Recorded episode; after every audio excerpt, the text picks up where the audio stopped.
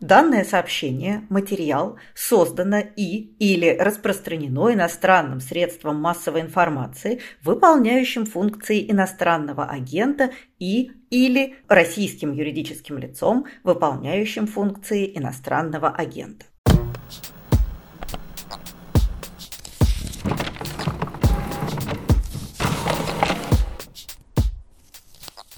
Здравствуйте! Это подкаст «Предисловие». Я Галина Юзефович, и в этом сезоне мы с учителем литературы Александром Серпионовым обсуждаем школьную классику. Здравствуйте, Саша. Здравствуйте, Галя. И сегодня мы поговорим, что называется, по заявкам радиослушателей, то есть буквально по моим заявкам мы поговорим о книге, которая для меня, наверное, является такой русской литературой по преимуществу. Если бы мне нужно было назвать один главный русский роман, я бы странным образом вспомнила не Толстого, не Достоевского, не Тургенева, не Набокова, а героя нашего времени, о котором мы и поговорим сегодня. Когда мы с Сашей обсуждали нашу беседу будущую, мы выяснили, что у нас есть некоторая обособленная тема, которая поразила меня, а Сашу как-то, видимо, в меньшей степени затронула, поэтому я начну с короткого монолога. А именно в процессе перечитывания я, как это часто бывает, посмотрела на роман Лермонтова совершенно другим способом. Понятно, что все девочки в юности читают этот роман как историю об опасном, но по-своему абсолютно неотразимом мужчине. А в этот раз я увидела там совершенно новый для меня слой, о котором я просто никогда не думала, и Саша меня поправит, но, по-моему, о нем никогда не говорят в школьной программе, а именно о том, что это колониальный роман. Вот если нам нужно вспомнить главную колониальную книгу до Хаджи Мурата, да, в общем, вообще в русской литературе, то это, конечно, герой нашего времени, в котором абсолютно все классические колониальные мотивы прослеживаются. И главное, бог с ним, что Печорин неприятный человек, про это мы сейчас поговорим дальше. А самое удивительное, что Печорин и вообще все герои этого романа абсолютные, стопроцентные расисты. Такие расисты, что э, просто движения БЛМ на них нет. И меня очень удивило то вещь, которую я тоже никогда раньше не, не отмечала, это то, что все герои, говоря о дикарях и туземцах, они говорят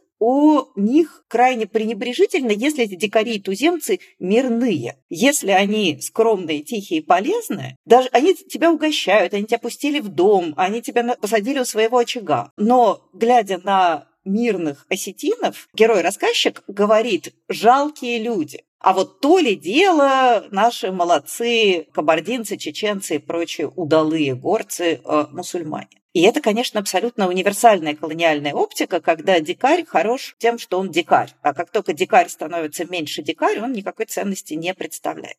И вот этот колониальный сегмент меня абсолютно потряс, потому что я его раньше не видела. Это скорее свидетельство изменения даже не меня, уж точно не Лермонтова, а времени, когда у нас меняется фокусировка. Для меня это было такой очень иллюстративной штукой, как с изменением социального контекста меняется наше видение классической книги. Это, пожалуй, такое главное мое открытие. Оно, я предлагаю об этом даже, наверное, больше и не говорить, потому что это вещь, с одной стороны, абсолютно очевидная, а с другой стороны, все-таки в русле нашего разговора довольно маргинальная, но я очень призываю всех наших слушателей посмотреть на эту книгу вот через такую оптику. Поверьте, это очень неожиданно. Ну а второе мое главное открытие при перечитывании – это, конечно, то, насколько же Печорин чудовище насколько же это не просто не опасно и неотразимо и все такое, насколько же это абсолютный готовый монстр. И у меня сложилось впечатление, что автор даже автор, кажется, относится к нему двойственно. И не то, чтобы им любуется. Вот, это, наверное, мои, по крайней мере, на сегодня главные открытия при перечитывании. Знаете, Галя, я вас слушал, и сначала я хотел не соглашаться, нет, не так, не, не соглашаться, но говорить, что вот тот, э, ту тему, которую вы подняли сначала, что она мне как-то не откликнулась. А потом я вас слушал и вижу, что мы как-то в чем-то, наоборот, очень совпадаем. Потому что вот две вещи, которые вы сказали про отношение к горцам и про отношение Печорина к другим людям, ну, прежде всего, к женщинам, для меня совпали очень сильно в таком, пока совершенно я про читательское ощущение, не, не учительское, не филологическое, а читательское. Вообще, сколько в этом э, романе того, что мы сейчас называем абьюзивностью, э, что можно более корректно, может быть, назвать там насилием, да, такой оптикой насилия, оптикой абьюзера. Причем тут тоже интересно, иногда понятно, что для Печорина отношение к другим людям как к инструментам для достижения его целей, и неважно, это Белла, это Максим Максимович, это Азамат, это княжна Мэри, и даже в каком-то смысле Вера, да, как такой способ э, прикоснуться к себе настоящему через воспоминания о той прошлой любви. Это с одной стороны. Но и роман построен на самом деле так, что мы действительно как будто бы я ловил себя на этой страшной мысли, что мы так местами немножко глазами Печорина даже до дневника смотрим на мир. Вот это меня поразивший параллель. Помните, в начале там, как Печорина заинтересовала Белла, а Азамата лошадь. И это такой явный параллелизм, и дальше мы помним сравнение а, женщин с лошадьми, проходят через весь роман. То есть вот это совершенно такая оптика, в общем, жестокого насилия по отношению к женщине, к горцу, к туземцу, к лошади, а между ними как бы разницы никакой нет. В этом смысле мне никогда до этого раньше не открывалось, а сейчас в этом смысле в романе мне приоткрывается такая самая зло зловещая какая-то сторона, действительно демоническая, что, конечно, всегда Лермонтова интересовало. Печорин, он, кроме того, что он такой мистер абьюз, он еще и абсолютно такой органический, естественный ксенофоб. И причем вот эти чужаки для него – это абсолютно все. Женщина – это абсолютно чуждое существо, и он говорит о том, что женщина с характером его вообще не привлекает, потому что не их, не, женское это дело, иметь характер. А как он к горцам относится, как к чему-то абсолютно чуждому и не вполне человеческому. И вообще, как он относится к Грушницкому несчастному, э, который тоже в его картине мира такой характерный унтерменш. Я вот подумала, что в контексте всех нынешних разговоров про денацификацию, прости господи, и немножко десатанизацию, Печорин абсолютно вот такое существо, такая дальняя предтеча, конечно, но абсолютно überменша и всего из этого вытекающего. То есть он такой немножко сверхчеловек, который берет то, что ему принадлежит по праву сверхчеловечности, и, конечно, это довольно чудовищно. Это такой прям нацизм, который еще не осознал себя нацизмом, но явно что-то там такое мерещится. Еще, мне кажется, интересно откликнуться на ваши слова про сложность авторского отношения к герою, потому что это то, признаюсь честно, мне не дает покоя в этом романе с тех пор, как я сначала читал его школьником, и это для меня было какое-то невероятное открытие, я физически помню это ощущение, что я не могу понять, как относиться к герою. Что вроде бы только мне что-то, меня что-то в нем привлекло, как вдруг, ну, полная жесть там с Беллой, то опять же, да, сначала он там сильный, красивый, находчивый, какой-то вроде бы даже глубоко чувствующий, как-то тонко чувствующий Беллу тоже, да, несмотря на всю жестокость. А потом раз, да, и финал Беллы, а потом Максим Максимович, где он забывает э, Максим Максимовича, и совершенно тоже к нему странно как-то, да. И потом снова такой вот постоянный какой-то маятник, и я помню это физически какое-то очень неуютное ощущение, что ты как бы дезориентирован. Потом оно у меня уже было, когда я начинал работать учителем и первые разы там работал с героем нашего времени, в том смысле, что я не очень понимал, как к нему подступиться. Я вот пытался подступиться каким-то, а, какой-то одной дорожкой пойти в этот роман, и оно не срабатывало, оно рассыпалось. И сейчас вот я снова перечитывая к, нашему, к нашей записи, я подумал о том, что это какой-то совершенно удивительный роман, потому что это роман... Вот помните, мы в прошлый раз говорили о Гоголе, о том, что Гоголь снимает ценность нарративности, снимает ценность того, что произведение интересен сюжет. Так, оказывается, нет, его может не быть, а может быть что-то гораздо более интересное и глубокое, чем сюжет. Вот Лермонтов, кажется, снимает ценность ответа. Вообще, правда же, это было очень характерно для литературы до Лермонтова. Ну, там, классицизм, средние века, понятно. Но и сентиментализм тоже, да и романтизм часто тоже. Какой классический романтизм, он все-таки давал ответ про героя, про, про мир, да. И даже Онегин, который выходит до героя нашего времени, и с которым, конечно же, Лермонтов вступает в диалог, потому что Печорин и Онегин, Печора и Онега, две северные реки. И, как говорят исследователи, дворянин не мог носить такую фамилию в первой половине 19 века. Это явно придуманная фамилия, явно литературная, то есть явный диалог. Но так вот, даже Евгений Онегин, он в целом давал ответ. Правда же, там была фигура автора, а там была Татьяна, которая, ну, конечно, милый идеал. Там было освобождение читателя вместе с автором в конце. Это роман, Онегин, был романом, который в этом смысле, несмотря на всю свою драматичность, дарил читателю ощущение некоторого уюта, некоторого вот возвращения домой в более-менее незыблемую систему координат, в которой, цитируя одного деятеля, «свобода лучше, чем не свобода», любовь, в общем, лучше, чем не любовь. И даже Онегин, тоже, конечно, та еще скотина, но, а, извините за выражение, но тоже даже Онегин это понимает. Вот герой нашего времени, мне кажется, не дает читателю этого ощущения уюта. В общем, не дает его с самого начала, когда говорит про предисловие этого авторского, да, когда, в общем, всех нас делает как бы героями этого романа. Это же он про свое время говорит, но мы-то сейчас читаем, герой нашего времени. Ничего себе, герой, думаем мы, да? Как Николай Первый, как известно. Николай Первый уже тоже был глубоко фрустрирован да, тем, да, как, да, да. какой герой у его времени. Он-то все сначала надеялся, что герой нашего времени это Максим Максимович, а потом, говорят, Николай Павлович был очень неудовлетворен тем, что герой-то оказался, ну, как говорили в моем детстве, голова с дырой, прости господи. Это, кстати, ужасно интересная история про Николая, потому что Лермонтов хитрец. Лермонтов. И в этом тоже он как бы уходит от э, какой-то прямой линейности в том, как он строит текст. Он действительно... Почему Николай-то ошибся? Потому что сначала вот э, читает первую главу. Ну, конечно, Максим Максимович, герой нашего времени. Вторую. Ну, конечно, Максим Максимович. Даже называется Максим Максимович. Это еще одна обманка. Э, глава, в которой раскрывается и открывается Печорин, называется Максим Максимович. Ну, конечно, он герой нашего времени, само собой. К тому же старый добрый вояка, ну, как такой мог не понравиться Николаю? И Николай поймался. Ему можно, он все-таки не, не филолог и не профессиональный читатель, а всего лишь, всего лишь император. И это ужасно интересная история тогда оказывается про то, как роман выстраивается перед нами не как ясный маршрут к какому-то одному ответу, не в моралистическом э, духе, не в духе линейном, а как система зеркал. Я насчитал их там, ну, несколько десятков этих зеркал, выстраивавшихся вокруг разных героев и, и уводящих, да, вот система зеркал, которая превращается в этот зеркальный коридор, где мы уже не до конца понимаем, где мы, где то, на что мы смотрим, где отражение отражения, а где отражение отражения отражения. Как первый раз мы знакомимся с Печориным, мы думаем, что это Печорин, но нет, это же на самом деле Печорин в изложении Максима Максимовича в изложении повествователя. Где там Печорин? А нет его. И это, мне кажется, очень точная метафора человека, другого человека, да и себя тоже.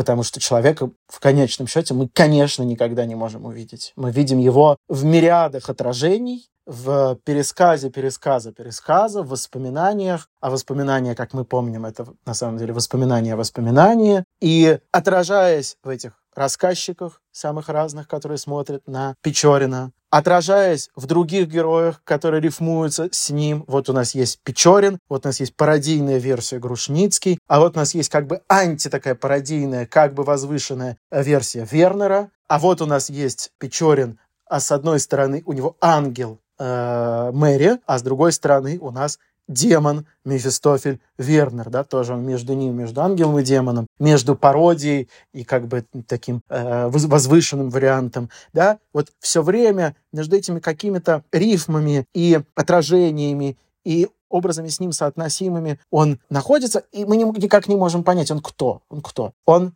э, высокая личность, которая не укладывается в свое время, безусловно. Это важная для Лермонтова линия рассуждений. И э, очень характерный, конечно, взгляд Николая, потому что это взгляд вот этой эпохи. Это взгляд эпохи, которая ценит Максим Максимович и не способна узнать э, Печорина. Да? Для Лермонтова же все время думает про эту эпоху. У него же и Бородино, на самом деле, стихотворение вовсе не про Бородино, а про свою эпоху. И смерть поэта. Не случайно он же пишет смерть поэта Пушкина. Да нет там никакого Пушкина. Его, кроме как э, отдельных биографических фактов, там невозможно узнать. Это, опять же, Лермонтовское время. Время измельчавших людей. Время, не принимающее, не понимающее никакую непохожесть, никакую глубину, э, стремящееся к какому-то уплощению. Печально я гляжу на наше поколение, его грядущее, или пусто, или темно. И, конечно, Печорин человек, который не укладывается в это время. А вот здесь есть... Сейчас я на этом закончу свой страстный монолог про Печорина. А мне очень понравилась эта мысль, я ее вычитал у Александра Николаевича Архангельского, которого потом порекомендую, о том, что в романе все время действия происходят в разных крепостях. И даже когда говорится про горы, а, периодически говорится про то, как они замыкают в кольцо героя. То есть герой все время замкнут в э, каком-то кольце, в каком-то кругу, из которого невозможно выбраться. И, безусловно, да, это вот герой, которому тесно. Ну, а с другой стороны, одновременно, конечно, это, сказали бы мы сейчас, абьюзер или человек, лишенный сочувствия, эмпатии, способности любить напрочь, человек, воплощенная гордость. Вот его определение счастья. Да, счастье — это насыщенная гордость. Да, то есть человек в этом смысле, конечно, пустой и лишенный души. И это тоже. Но ни то, ни другое исключительно. Он и это, и это, и это, и все время ускользает из этих определений.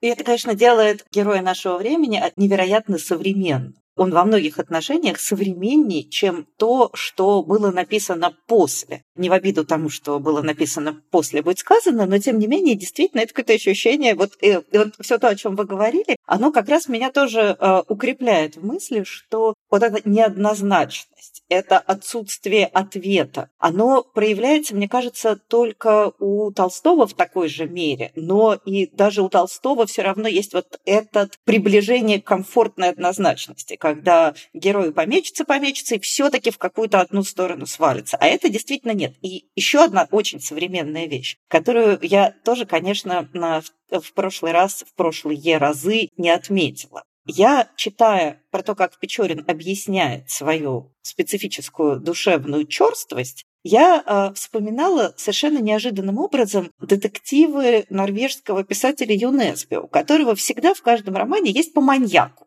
такому тяжелому социопату, у которого обязательно какая-нибудь травма в прошлом, которого там то мама не любила, то еще какая беда. Что-то с ним произошло, что он стал такой. То есть он не просто по природе своей ужасен, а он как-то пережил какое-то травмирующее событие. Печорин нигде напрямую не говорит о том, что именно плохого с ним в детстве случилось, но он все время на это намекает. Он все время говорит, что вот э, мир сделал его таким, вот его жизнь была такова, то ли я от природы, у меня такие задатки, то ли мир меня вытолкнул в эту точку. То есть это реально вот тот монолог, который у Несбе в каждом романе обязательно произносит маньяк, чтобы рассказать о том, почему он э, зарезал и съел 25 человек. Вот Печорин делает ровно то же самое. И это тоже, конечно, звучит в нынешнем контексте, когда мы все абсолютно убеждены, что у каждого человека есть травма, и вообще вот это вот некоторое культивирование своей травмы и объяснение через травму всего чего угодно. Вот Печорин, мне кажется, в этом смысле совершеннейший наш современник. Я бедненький, со мной в детстве случилось ужасное, и вот теперь поэтому я такой. И в этом, конечно, тоже есть какая-то удивительная созвучность нашему времени. Так что действительно Печорин ухитряется оставаться и героем нашего времени тоже, несмотря на разделяющие нас 200 лет. На самом деле, это очень интересно. А вы правильно понял про тот монолог, когда он, послушайте, Максим Максимович, у меня несчастный характер, воспитание или мне вот этот, да? Угу. Да, я тоже на него обратил внимание, я тоже подумал, ой, это же очень похоже на какой-то сейчас пост вот так на Фейсбуке, мне кажется, прям видишь такой, так вот сложилось, вы меня поймите правильно. Иногда даже, надо сказать, вполне жестокий абьюзер, который обвиняется в некотором количестве почти что преступлений. Вот он начинает рассказывать про вот это все, да, очень созвучно. Но еще интересно то, что вот даже на этом примере хорошо видно, что мы не, не до конца понимаем статус этой развернутой реплики Печорина. Это что? Это он действительно так приоткрывается нам. Или это он играет перед Максимом Максимовичем роль такой жертвы, да, обстоятельств, э, судьбы, э, скуки, как э, моды времени. Но ведь мы не знаем еще и насколько это правда, потому что это все еще и пересказ Максима Максимовича в пересказе повествователя. А Максим Максимович явно Печориным очарован, и он ищет какие-то объяснения, оправдания, потому что он хочет видеть Печорина хорошим, так что, возможно, он действительно несколько приукрашивает. То есть вот это вот такое, он сказал, а, то, что он сказал, это, конечно, добавляет тоже некоторой сложности и неоднозначности. А я прошу прощения, я пока вспомнила, я должна поделиться этой мыслью, что мы перечисляли тех, кому Печорин э, относится как к низшим существам, и, конечно, это же еще инвалиды, люди с ограниченными возможностями. Это тоже меня в этот раз очень резануло, потому что когда он встречает слепого мальчика в Тамане, первое, что он говорит, я очень плохо отношусь ко всяким коллегам и убогим, я знаю, что они какие-то не такие. И ты это читаешь современными глазами думаешь, ну ничего себе расчехлился парень. Но тут не только современными глазами можно это прочитать, но и взглядом э, библейским, потому что, конечно, это, там почти прямая отсылка к библейским образом слепых, чающих движение воды, а движение воды, если вы помните, в Тамане таки состоялось. И в этом смысле водяное общество — это тоже такие чающие движения воды, чающие исцеления люди. Но должен сказать, что при всей этой неясности, с моей точки зрения, именно как раз вот эта отсылка э, к Библии меня на это наводит, это э, роман для меня совершенно беспросветный, а в том смысле, что слепцы в нем не прозревают, вот прозрение в нем оказывается невозможно, ну, может быть, разве что только вот в тот единственный момент, когда гонится за верой. Печорин, может быть, вот единственный, на мой вкус. Но в общем и целом у меня наставляет ощущение очень пессимистического взгляда на мир, потому что это действительно, кажется, герой, который не, не может увидеть другого человека, да, ну, прозрение, а, исцеление в высшем смысле, да, воскрешение в высшем смысле оказывается невозможно. И в этом смысле э, не случайно и то, что э, роман заканчивается на словах «больше я от него ничего не мог добиться». Он вообще не любил метафизических, не любит метафизических прений. Конец. Мне кажется, что этот финал, он как-то берет и отрубает у меня он отрубает вообще какую бы то ни было надежду на вот возможно... То, что в Онегине было, помните, да, когда, наоборот, все размыкалось в конце, и море черное шумит, и мы освобождались. Здесь вот это вот больше я от него ничего не смог добиться. Он вообще не любит этих метафизических прений. Это как бы отказ от метафизики. Если мы отказываемся от метафизики, что у нас остается? У нас остается одна физика. А на уровне физики действительно слепец никогда не прозреет, чудо никогда не случится, из крепости никогда не выбраться. И э, если мы помним, и умирает Печорин тоже нигде. Он умирает по дороге в Персию, безвестный. Что с ним произошло, мы так и не знаем. И в этом смысле для меня, конечно, роман, повторюсь, очень страшный. Есть еще один важнейший для меня вопрос, который я э, не могу обойти вниманием. Это соотношение героя и автора. Помнится мне, что когда я проходила этот роман в школе, Добрейшая учительница моя, Валентина Ивановна, очень настаивала на том, что Печорин – это проекция самого Лермонтова, что это несколько такой идеализированный образ, и что вот как мир не понимал Лермонтова, вот так же мир не понимает и Печорин. Вообще, поправьте меня, Саша, но мне кажется, что школьная наша традиция позиционировала Печорина как человека, ну не то чтобы хорошего, но точно не злодея, по крайней мере, в прежние времена. И если посмотреть просто на сохранившиеся портреты Лермонтова и на портретное описание Печорина, то мы увидим, конечно, значительные черты сходства. Понятно, что Лермонтов, судя по некоторым признакам, красавцем не был, а Печорин, напротив того, был, но очень похоже, что это такое вот немножко как себя как в зеркале я вижу, но это зеркало мне льстит. То есть есть чувство, что Лермонтов хотел бы быть Печориным или, наоборот, не хотел бы быть Печориным. И что педагогическая наука про это-то думает? Можно ли говорить о том, что между этими двумя сущностями есть какая-то связь? Сколько в Печорине Лермонтова? В, в, в процентах, да. Я снова про это думаю, понимаю, что я, видимо, как плохой учитель, не могу тут дать ответа вам. Потому что, с одной стороны, Лермонтов действительно, Лермонтову действительно Печорин безумно интересен. И конечно же, он создает это такой в каком-то смысле главный текст его жизни, да, финальный, важнейший, да, там, как «Мертвые души» для Гоголя, так вот, э, как «Онегин» для Пушкина, да, ну, для Пушкина не последний, но как ядерный, да, основной. И, конечно, полно пересечений с Лермонтовской думой, которая как бы вот про него и с романом, да, там можно просто вот по тексту находить эти сходства, вот как Лермонтов про свое поколение пишет, и Печорин, вот как он про себя и про ощущение себя во времени. Но я думаю, что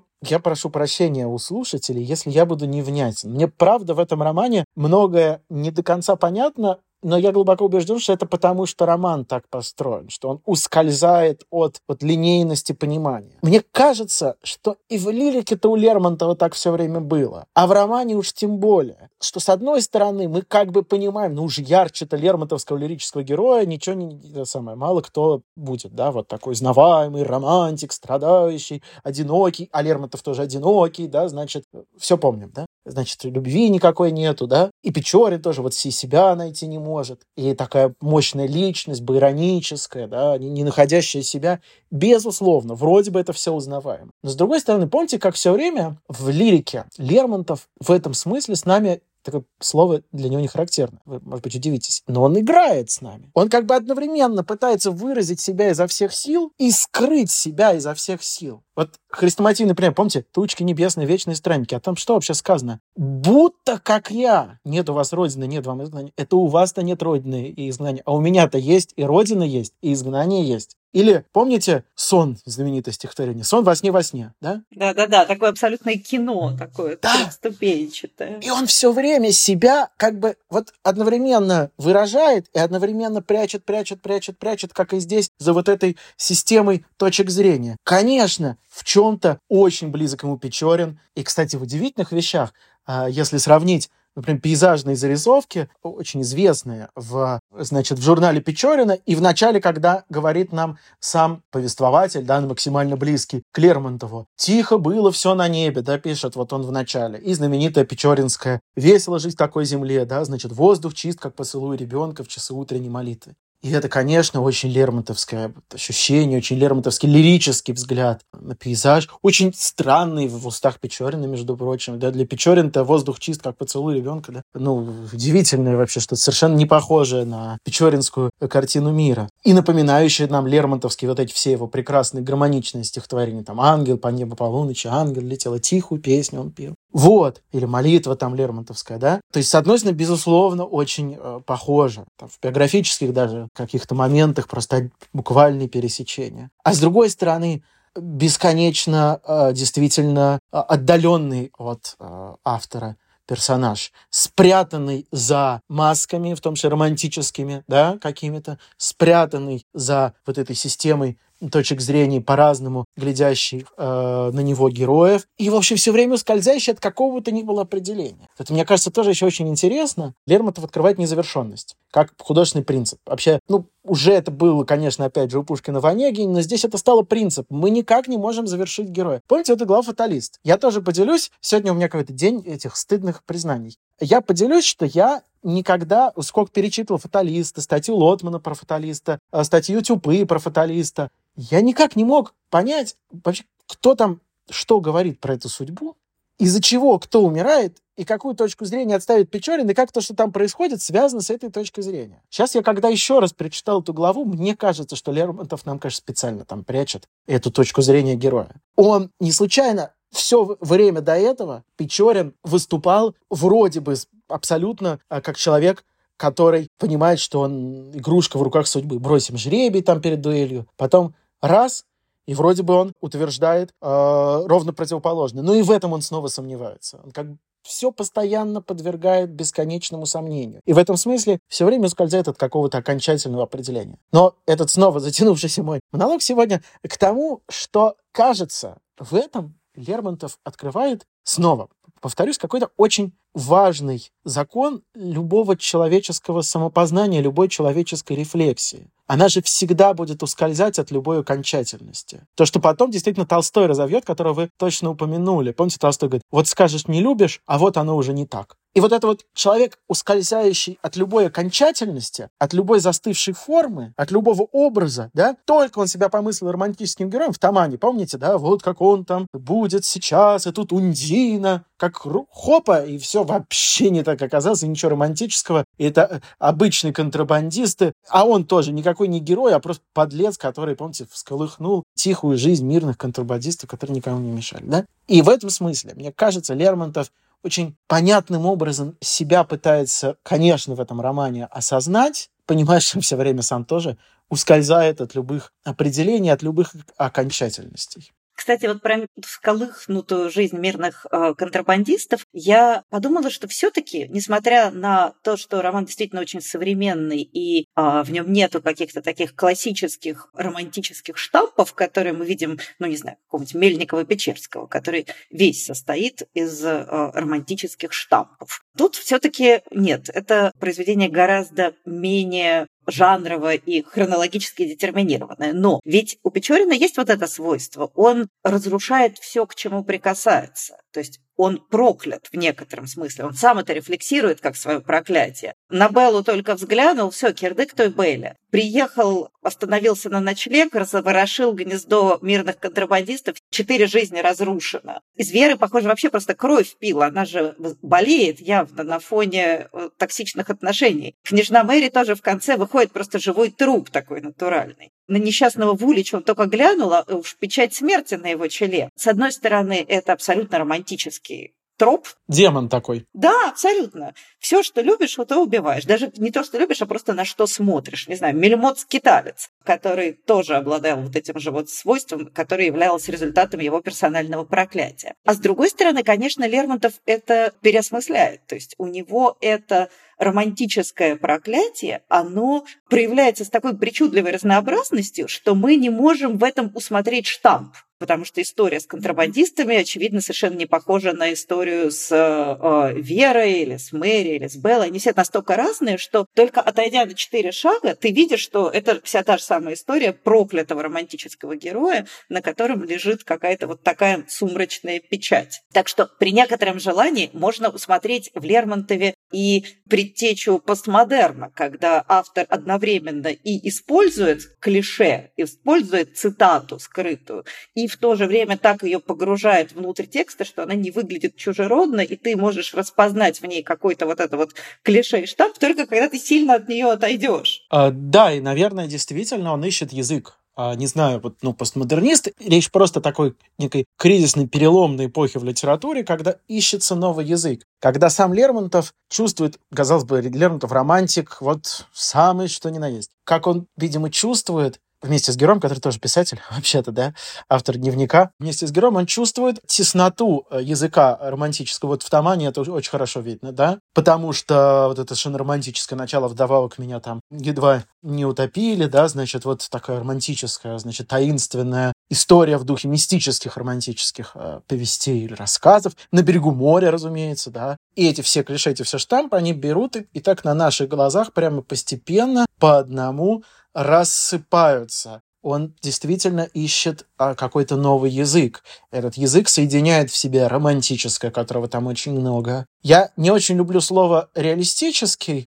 потому что не очень понятно, что это значит, что такое реальность, да? Но, тем не менее, язык, связанный с пониманием того, что в центре оказывается не человек, а система людей, система персонажей, система героев и система точек зрения, да, то, что для романтизма еще было совершенно неважно. То, что условного, да, потом вырастет в русский реалистический роман, но и то, что потом вырастет в модернизм. Потому что, например, в этом романе очень важно лирическое начало. Это, конечно, проза поэта, с вот этими пейзажными зарисовками про а, воздух, про душу ребенка, про да, вот это в часы утренней молитвы, которые потом просто буквально как будто бы вырастут а, в Кавказ был весь как на ладони, он весь как смятая постель, а, пастернаковская, в пастернаковские пейзажи, в бунинскую лирическую прозу. Там очень много ритмизованных фрагментов вообще-то в этом романе, я не знаю талии более сладострастный, чистый, да, вот как бы рождающийся ритм, из э, совершенно прозаических обстоятельств. Да? Вот так, кстати, если начать переску- пересказывать сюжет, ну, часто вообще как просто... Ну, ничего поэтичного нету совсем, да? Просто вообще.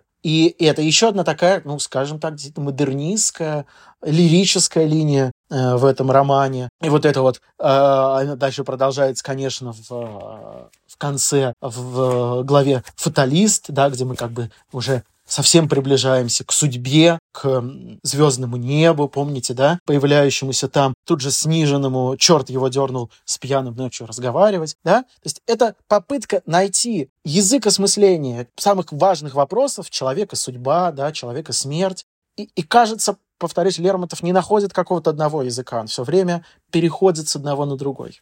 Я поняла, что ведь я являюсь пылким поклонником прозы Пушкина, ничего лучше «Капитанской дочки», о которой, надеюсь, мы еще поговорим, вообще быть не может. Но, конечно, пушкинская проза очень архаичная. То есть, в отличие от пушкинского стиха, который вот прям местами, как вчера, написано, его проза очень такая олдскульная.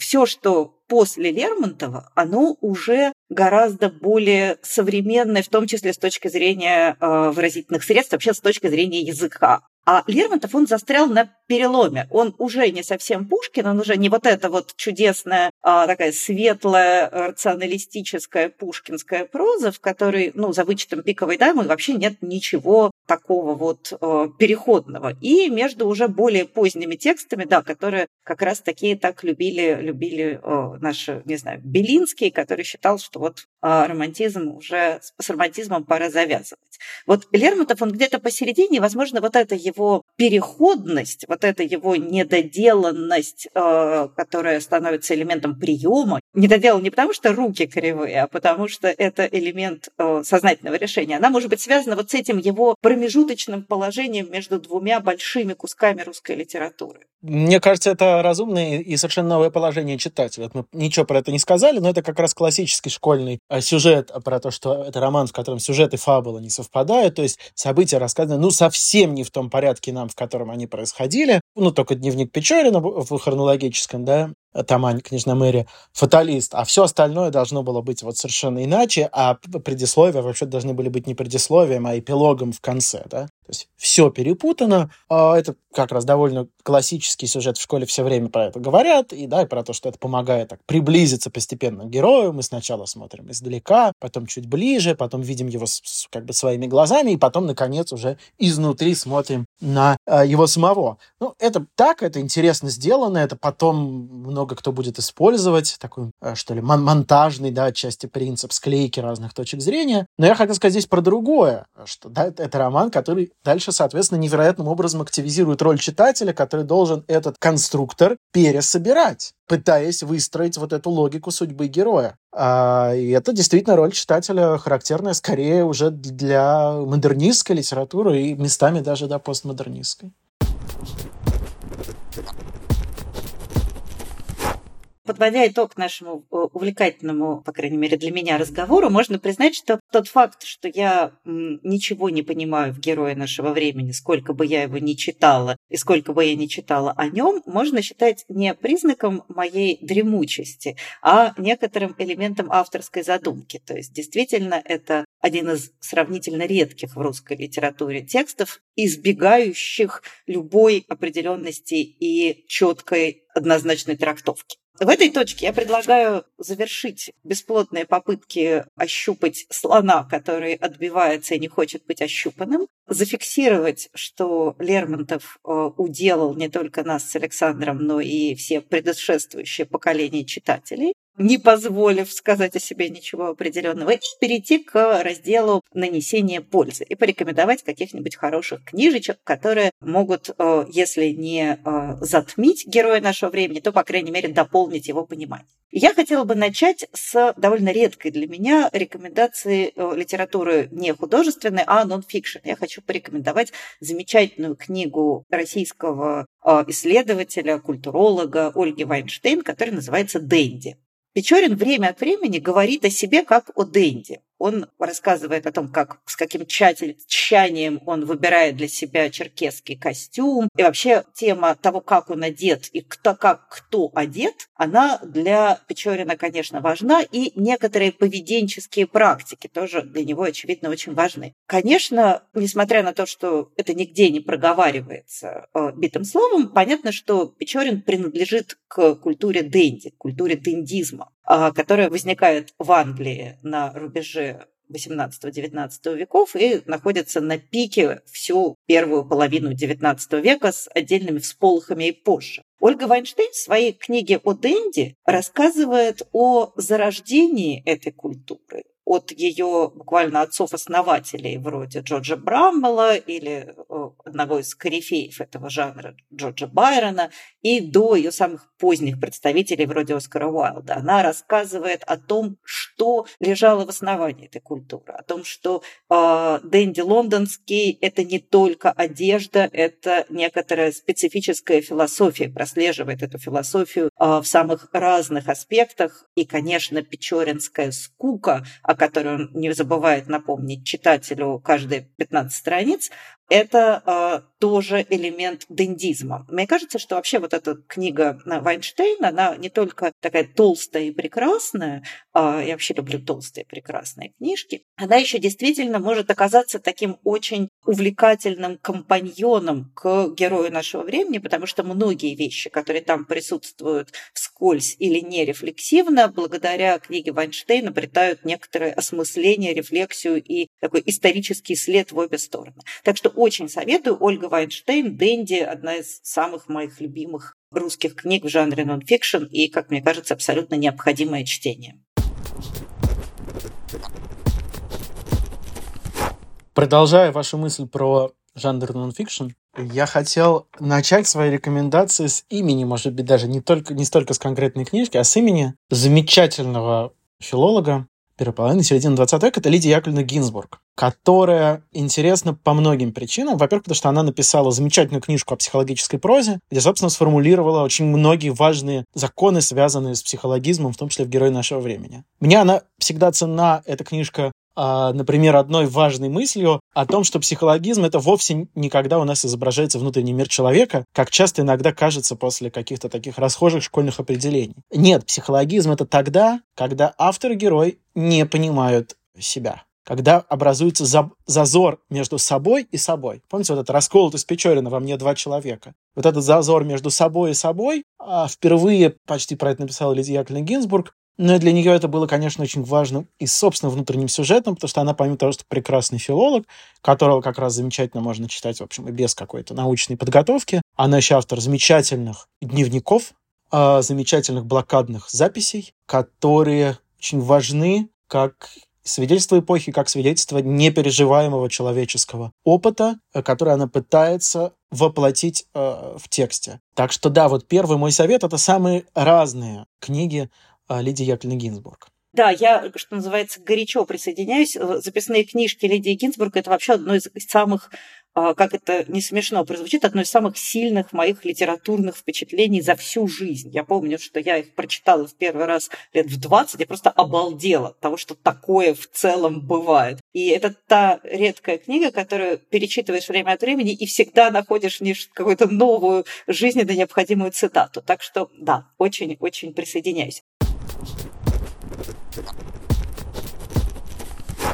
А я хочу порекомендовать художественную книгу, а, современную, относительно современную художественную книгу, которая, как мне кажется, очень интересно продолжает традицию русской литературы как раз-таки вот пушкинско-лермонтовского периода. Это роман Михаила Шишкина, который называется «Всех ожидает одна ночь». Также он выходил под названием «Записки Ларионова», так что вы можете его встретить и под таким, и под таким именем. Это роман, стилизованный под литературу первой трети XIX века. Главный герой, скучный деревенский помещик, довольно жалчный, переживает собственную избыточность и ненужность. То есть в некотором смысле главный герой Ларионов, он а, такой прямой а, наследник, даже не наследник, поскольку он современник, двоюродный брат и, и Печорину, и Онегину, и старший современник Рудина и вообще такой типичный лишний человек русской литературы. И он совершенно не романтизируется. Вот что делает Шишкин, вот такого, чего не делали его великие предшественники. Он, соблюдая вот этот вот канон лишнего человека, человека слишком умного, слишком нового, слишком, а, вообще слишком человека для Николаевского времени, он совершенно лишен романтизации. Более того, его главное в жизни событие, он становится предателем. Он предает своего единственного ближайшего друга, и вся его жизнь, в сущности, это воспоминание о вот произошедшем. В целом, мне кажется, что Шишкин э, в этом тексте, дальше Шишкин пошел какими-то другими дорогами, которые, э, может быть, гораздо интереснее, но гораздо дальше уводят его от классического литературного русского канона, но именно в этой книге Шишкин, как мне кажется, очень здорово демонстрирует то, что литература лермонтовского времени, конкретно герой нашего времени, это абсолютно живая традиция. Это не что-то, что закончилось, а теперь мы поверх нее построим новое. Это абсолютная такая гальванизация э, русской литературы первой половины XIX века и демонстрация того, как она может продолжаться в веке 20-21. Так что очень советую. Дебютный роман э, Михаила Шишкина «Всех ожидает одна ночь», она же «Записки Лариона».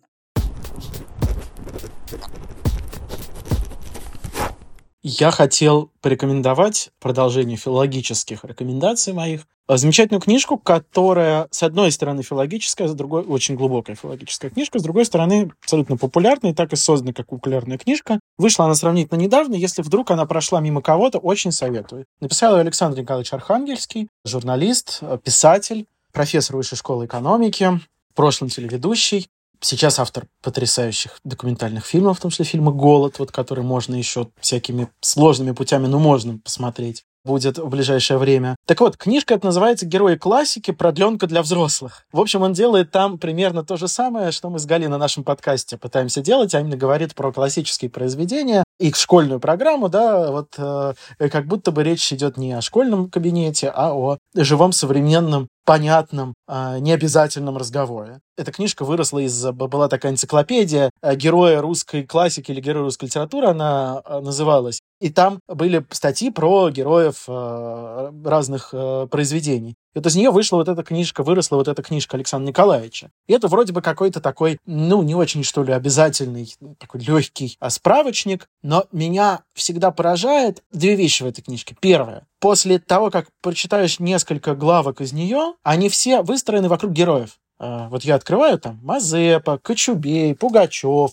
Белла, а, Григорий Александрович Печорин, блистательная последняя а, главка «Странствующий рассказчик» про героя нашего времени. Когда ты несколько этих главок почитаешь, тебе вдруг становится понятен несколько, может быть, размытый тезис о том, что литература про человека. Становится понятно, почему она действительно про человека. И второе, это могу здесь публично признаться в любви к Александру Николаевичу. Он, в общем, в курсе, наверное. А меня это всегда в нем поражало, как он умеет... Знаете, я с ним часто выступаю на разных педагогических конференциях, потому что он еще автор учебников замечательных по русской литературе, которые не вошли, разумеется, в новый перечень э, федеральных учебников, а учебники потрясающие. И вот, вот всегда, я вот как сейчас сегодня значит, говорю, говорю, говорю, потом Александр Николаевич скажет одну фразу, и все понятно. Вот эта книжка, он скажет одну фразу про капитанскую дочку или про героя нашего времени, и все понятно. Замечательно, да. Я э, всегда тоже отмечаю это свойство Александра Николаевича, в первую очередь в его устном высказывании. Действительно, это такая удивительная способность взять и закрыть тему очень коротким, емким, емкой фразой. Последняя моя рекомендация сегодня. Я хочу вернуться к тому, с чего я, собственно, начинала, а именно к разговору о колониальности а, Лермонтова, о том, что герой нашего времени – это абсолютно колониальная проза. И я а, хочу посоветовать роман, который я, по-моему, уже советовала во всяких разных других инкарнациях нашего подкаста неоднократно, но это тот роман, который я, что называется, никогда не устану советовать. Это лучший, на мой взгляд, колониальный роман, написанный в 21 веке. Это роман Владимира Медведева «Захок», который рассказывает о гражданской войне в Таджикистане в 90-е годы и о вообще о крушении колониальной советской системы в государствах Центральной Азии. Это очень страшная книга. Я рекомендую ее сегодня с некоторым душевным трепетом, потому что читать о колониальных войнах два года назад было легко и приятно, потому что казалось, что это что-то ужасное, ну, завершенное. Сегодня мы а, прекрасно понимаем, что ничего не кончилось, а, все продолжается примерно с той же точки. И мне кажется, это действительно потрясающе комплексный и сложный взгляд на колониальную проблему абсолютно избегающий упрощений. В сегодняшней модели зачастую принято исходить из того, что колонизаторы плохие, колонизируемые, несчастные, и все беды так или иначе продуцируются конфликтом плохих и несчастных. Медведев уходит от этой простой однозначности и предлагает картину, с одной стороны, гораздо более пугающую, с другой стороны, гораздо более сложную. И мне кажется, что вообще это очень нужная книга для дня сегодняшнего, именно потому что она не упрощает сегодня, когда во время любой войны очень хочется все свести к каким-то простым оппозициям, и Медведев одновременно сохраняет понимание, где добро, где зло, но все пространство между ними у него проработано невероятно подробно. Это история про много живых людей и про то, как зло приходит в одну конкретную, вполне патриархально-идиллическую деревушку в горном Памире. Так что, если вам не страшно читать что-либо про колониальную войну сегодня, и если вас тоже интересует вот этот вообще колониальный аспект русской литературы, то одна из моих самых любимых книг последних лет Владимира Медведев «Захок».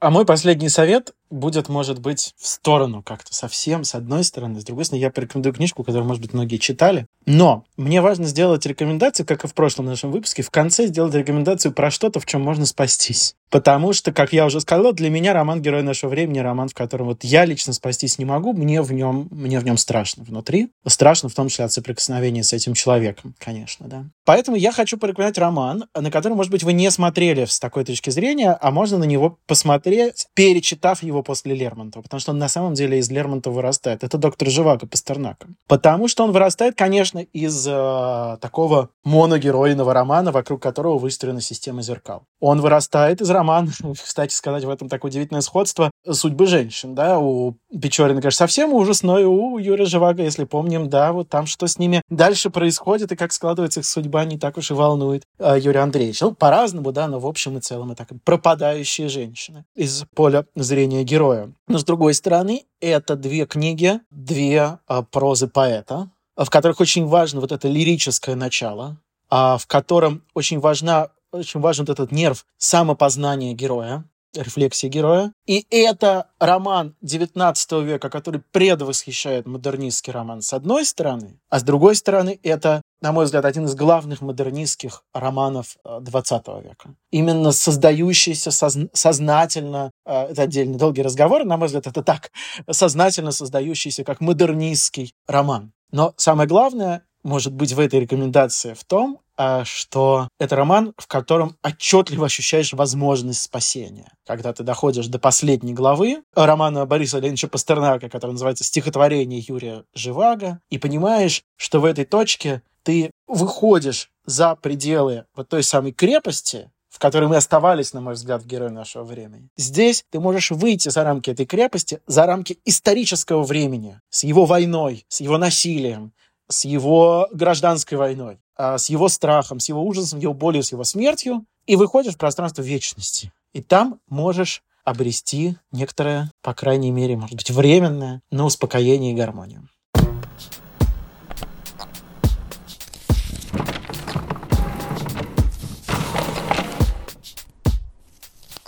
Ну что ж, на этой оптимистичной ноте мы закончим разговор о пессимистичном романе Лермонтова, а в следующий раз мы совершим такой э, нехилый прыжок во времени, перенесемся на много веков назад и поговорим о одной из самых трудных книг школьной программы, о слове о полку Игореве, которое фиг прочтешь, а если прочтешь, то не очень поймешь, и только Дмитрий Сергеевич Лихачев нам всем в помощь. Так что в следующий раз мы поговорим о слове полку Игореве, из которого, вне всяких сомнений, берет свое начало русская литература э, с древнейших времен до наших дней. Спасибо вам всем огромное за внимание. Я Аля Юзефович. До свидания. А я Александр Серпионов. Был рад с вами и с Галей пообщаться. Встретимся в следующем выпуске.